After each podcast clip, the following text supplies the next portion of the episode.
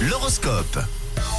À 7h25, lundi 25 septembre, c'est le moment de faire le point astral et on débute euh, tout de suite, sans tarder, sans suspense, avec la bonne nouvelle. Tap, tap. Bravo à vous, les béliers, on démarre euh, avec vous, euh, le signe top, la chance est avec vous tout simplement, vous allez passer une très très belle journée, sachez-le. Bravo les béliers pour les taureaux. N'hésitez pas à remettre à plus tard des détails pratiques.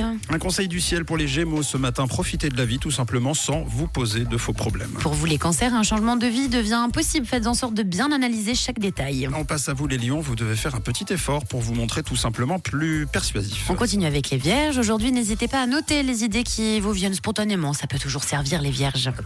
Notez les idées Voilà. qui vous viennent spontanément. ça peut toujours servir.